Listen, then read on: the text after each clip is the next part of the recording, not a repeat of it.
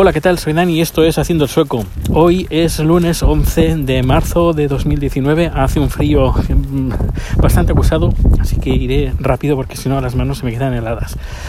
Hoy es, como he dicho, lunes y este fin de semana ha sido un fin de semana completito porque el viernes fuimos a Skateverket, que es la oficina de Hacienda y de Hacienda y de seguridad, la Seguridad Social, donde te dan el número de la Seguridad Social, el DNI, y ya tiene, ya, ya conté que consiguió el número personal después de tres años y uh, fue a que le hicieran fotos y a firmar para que en dos semanas reciba el, el, número, bueno, la tarjeta, el número ya lo tiene, solo le falta pues algo muy importante que es la tarjeta. La cosa es, mire, yo tengo número, pero la gente, los comercios, las empresas, los bancos te dicen, no, no, pero usted enséñame el documento.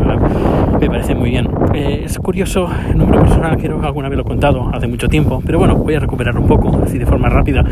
El número personal es el DNI.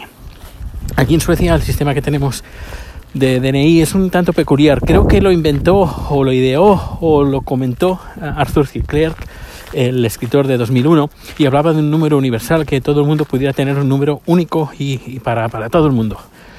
Y aquí eh, tienen uno, no sé si es el mismo que comentaba, pero bueno, es un número que funcionaría. Eh, si no es el mismo que comentaba Arthur, Arthur que es muy, muy, muy parecido. Él hablaba de empezar la numeración con fecha de nacimiento, es año, mes y día, y luego una serie de números. En este caso aquí en Suecia tenemos cuatro números, decir, la fecha de nacimiento, año, mes y día, y cuatro números más.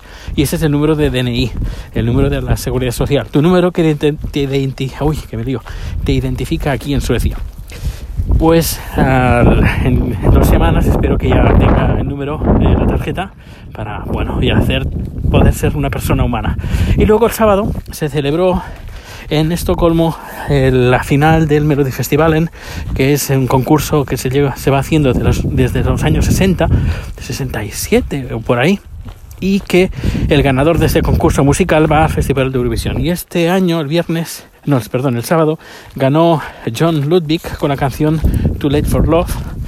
Eh, no es la primera vez que se presenta, pero es la primera vez que gana. Uh, la canción está bien, no es, a ver, no es es una canción, para mí, es, las canciones del Melody Festival son canción de, para mí, ¿eh? Hay gente que las disfruta todo el año o todos los años, eh, para mí son muy pasajeras, pero las disfruto. No, eso no quiere decir que sean buenas o malas, sino que son pasajeras, son eh, es música pop normalmente así que bueno este año también ha sido eh, tienen lo que sí que me gusta son las producciones uy los dedos los tengo helados madre mía la producción musical de aquí Suecia ya es, es, alta y las producciones que tienen el Melody Festival son muy altas es más por ejemplo si comparamos la producción musical que hay en las canciones que irán a Eurovisión por España por, y por Suecia aquí todas las canciones ya van terminadas ya van con los arreglos que van a ir al final, al final de Eurovisión.